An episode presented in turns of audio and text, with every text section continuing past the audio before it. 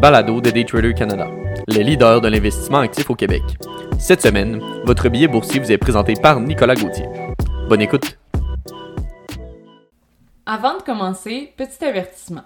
Le contenu de ce balado, les données financières et économiques, incluant les coûts boursières ainsi que toute analyse et interprétation de celles-ci, sont fournis à titre d'information seulement. En aucun cas, elles ne doivent être considérées comme étant une recommandation ou un conseil d'acheter, de vendre, de vendre à découvert ou poser tout autre acte envers toute valeur mobilière, tout instrument dérivé ou tout actif ou classe d'actifs quelconque. Bonne écoute! Billet boursier pour la semaine du 5 avril 2021. Débutons avec notre premier sujet, soit l'histoire de Long Term Capital Management. Donc, après avoir abordé l'histoire de l'appel de marge d'Archegos Capital la semaine dernière, certains lecteurs m'ont questionné sur l'appel de de Long Term Capital Management ainsi, dans le cadre de ce billet, nous aborderons l'histoire du fonds de couverture Long Term Capital Management. Donc tout d'abord, LTCM, donc pour Long Term Capital Management, a été créé en 1993 par John Meriwether, un négociant en obligations renommé de Salomon Brothers, et Myron Scholes, lauréat d'un prix Nobel d'économie et co-créateur du modèle Black-Scholes largement utilisé aujourd'hui pour valoriser les options.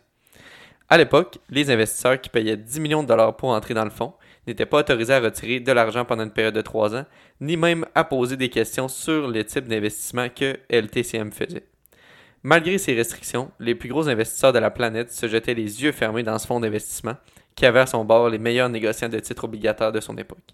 D'ailleurs, LTCM a affiché des rendements annuels spectaculaires de 40% en 1995 et 1996. C'est de cette façon que Long Term Capital Management a commencé avec un peu plus d'un milliard de dollars d'actifs et se concentrait sur la négociation de titres obligataires.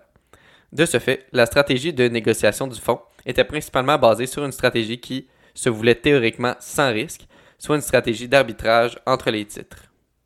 Long Term Capital Management négociait aussi des swaps de taux d'intérêt, ce qui implique l'échange d'une série de paiements d'intérêts futurs contre une autre sur la base d'une entente entre deux contreparties.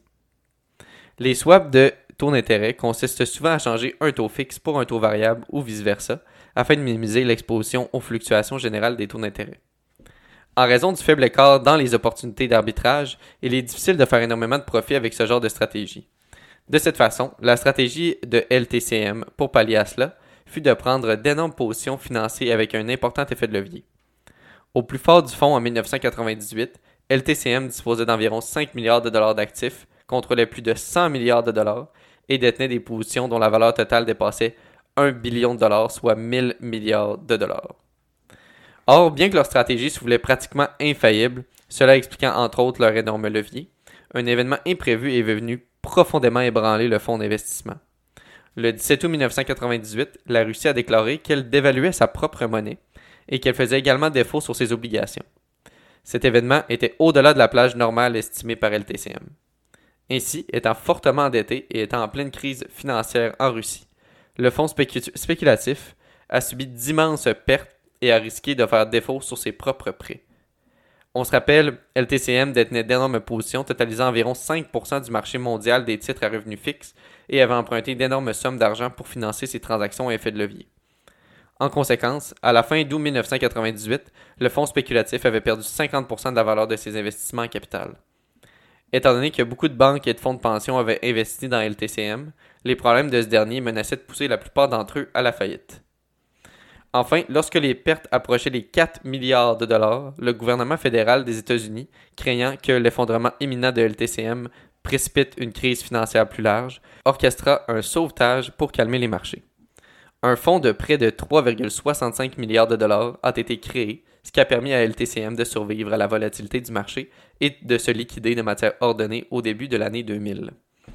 En somme, cette histoire est une exception, considérant que Long Term Capital Management contrôlait une partie importante du marché des titres obligataires sur la planète et avait des emprunts massifs dans plusieurs banques américaines. Ainsi, il ne faut pas déduire que chaque appel de marge pourrait mener à des effets comme ceux-là. En revanche, tel que vous avez pu le constater plus haut, cela est possible. Passons maintenant à notre second sujet. Donc, probablement que vous voulez demander tout au long du billet, qu'est-ce que de l'arbitrage?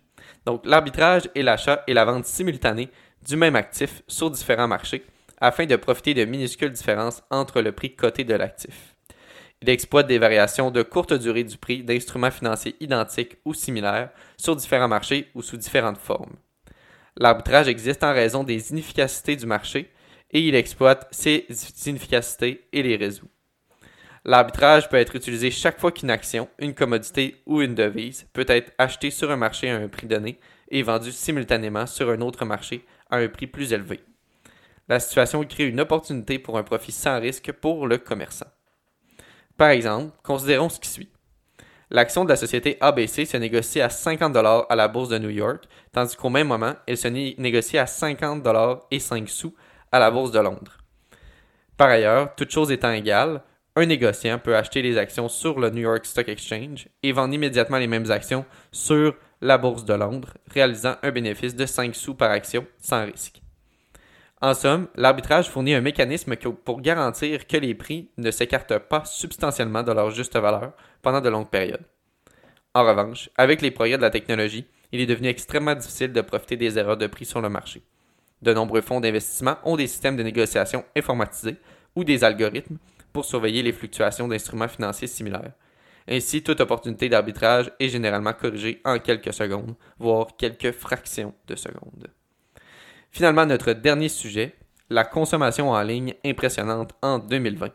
Donc, les consommateurs du monde entier ont dépensé 900 milliards de dollars de plus chez les détaillants en ligne en 2020 par rapport à la tendance des deux années précédentes, selon un rapport publié mardi par le Mastercard Economics Institute. En effet, bien que les acheteurs retournent au restaurant et retournent dans les magasins pour acheter des vêtements, des chaussures en personne, la tendance à acheter en ligne est toujours présente, particulièrement du côté de l'alimentation. D'ailleurs, les ventes en ligne de presque tous les détaillants ont bondi, les acheteurs étant coincés chez eux. Cela a créé une plus grande adoption de l'achat en ligne, considérant que le commerce électronique représente maintenant environ 1$ sur chaque 5$ dépensés en vente au détail dans le monde. C'est une augmentation d'environ 1$ sur 7$ dépensés en 2019, selon le rapport du Mastercard Economics Institute, encore une fois. Dans une entrevue sur Worldwide Exchange de CNBC avec Frank Holland, l'économiste en chef de Mastercard, Brooklyn Dwyer, a déclaré qu'environ 20% à 30% des 900 milliards de dollars de dépenses en ligne supplémentaires se poursuivraient selon lui en 2021 et les prochaines années.